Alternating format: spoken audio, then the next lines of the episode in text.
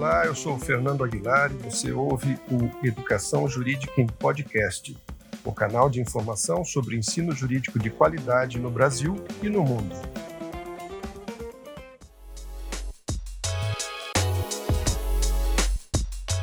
Nos programas anteriores, nós já vimos que há dois instrumentos públicos de aferição do desempenho dos estudantes de direito no momento em que eles deixam a universidade e ingressam no mercado de trabalho. Um é o ENAD, que é feito pelo MEC a cada três anos, e o outro é o exame da OAB, que ocorre três vezes por ano. Fora os cursos de direito no Brasil, só os cursos de contabilidade, que têm um exame de suficiência, e o de medicina medicina, que desde 2016 tem o ANASEM, são os únicos cursos que têm provas de avaliação dos egressos. Mas nem o exame de contabilidade, nem o de medicina são usados para informação ao público em geral. Nós não ficamos sabendo como vão as escolas nesses exames. Por isso, a OAB presta um precioso serviço à sociedade ao divulgar os desempenhos das escolas nos seus exames. Portanto, nas outras carreiras todas, como engenharia, psicologia, só há um exame público, ou pelo menos com os resultados tornados públicos, que é o ENAD.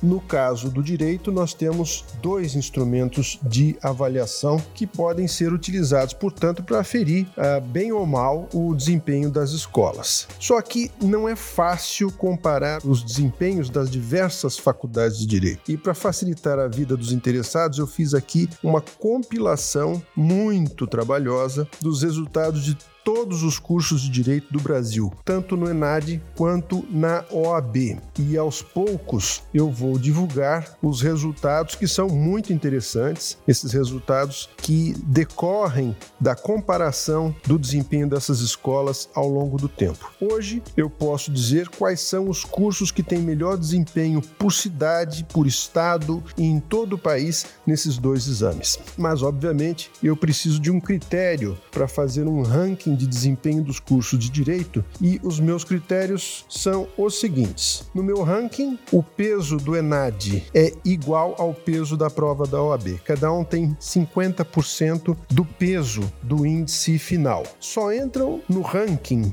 as escolas que tenham feito pelo menos 10 exames unificados de OAB e os dois últimos ENAD. Ou seja, eu apenas considero os cursos que estão sendo avaliados há pelo menos 3 anos. Terceira regra regra, eu não incluo no ranking resultados de escolas que não tenham tido pelo menos 15 alunos em média participando de cada exame. Porque às vezes uma escola tem apenas um aluno inscrito, ele é aprovado, então a escola teria 100% de aproveitamento, que seria uma distorção estatística. Mas vocês devem estar curiosos para saber quem são as melhores escolas de direito do Brasil, não é? Ok, mas antes de revelar, não vão brigar comigo, eu preciso dizer que o cenário dos cursos de direito com melhor desempenho é dominado pelas escolas públicas. Mas há aí uma pequena surpresa. Outra ressalva importante: a USP de São Paulo e de Ribeirão Preto tem ótimos resultados de OAB.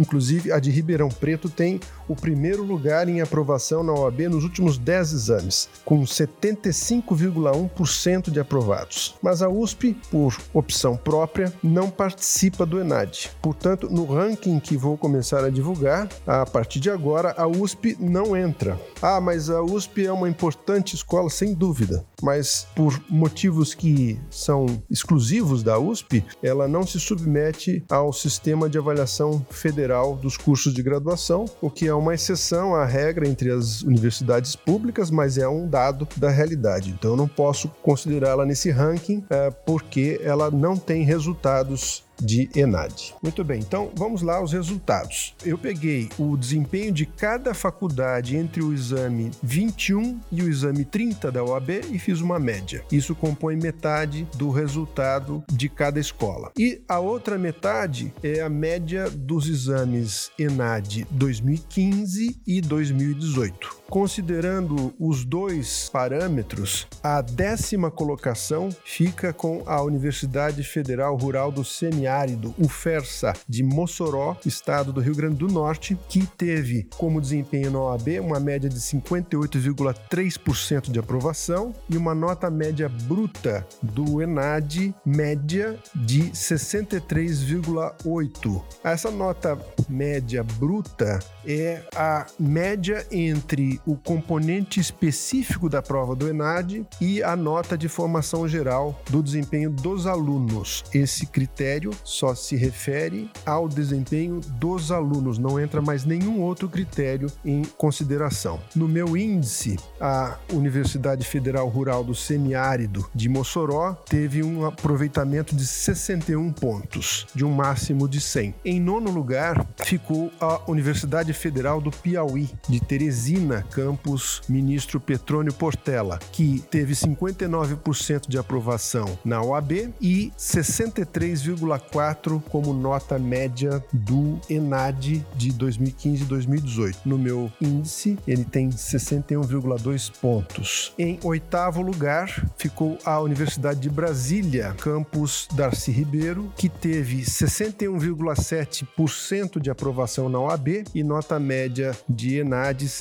62,9. No meu critério, tem 62,3 pontos. Em sétimo lugar, a Universidade Federal do Espírito Santo de Vitória, do bairro de Goiabeiras, com índice de aprovação na OAB de 65,1% e uma pontuação de ENAD média de 59,9%, o que dá 62,5 pontos no meu critério de ranking. Tecnicamente está empatado com a Universidade Federal do Ceará, Fortaleza, que tem um desempenho de 62,8% de aprovação na OAB e uma média de 62,23 pontos de ENAD, o que dá uma aprovação de 62,5 pontos no meu ranking. Em quinto lugar, a Universidade Federal de Sergipe, a UFS, da cidade de São Cristóvão, que teve 68,8% de aprovação na OAB e 57,7% de aprovação no ENAD, o que dá 63,3 pontos. Em quarto lugar, a Universidade Federal de Pernambuco, de Recife, com 70,9% de aprovação na OAB e uma pontuação de 57,7 no ENAD, com o resultado final para o meu ranking de 64,3.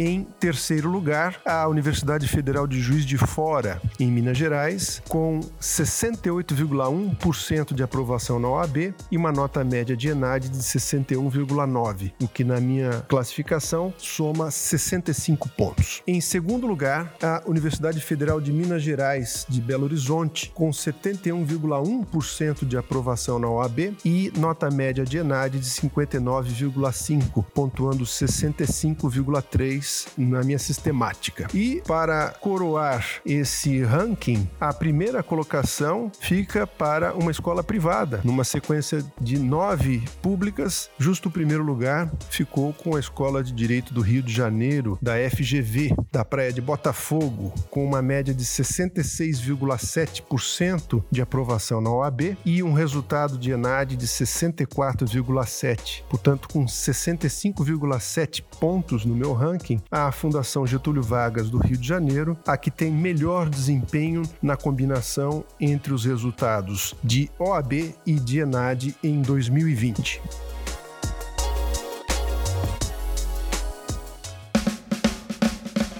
O Educação Jurídica em Podcast é o canal dos cursos jurídicos de qualidade no Brasil e no mundo. Até a próxima edição.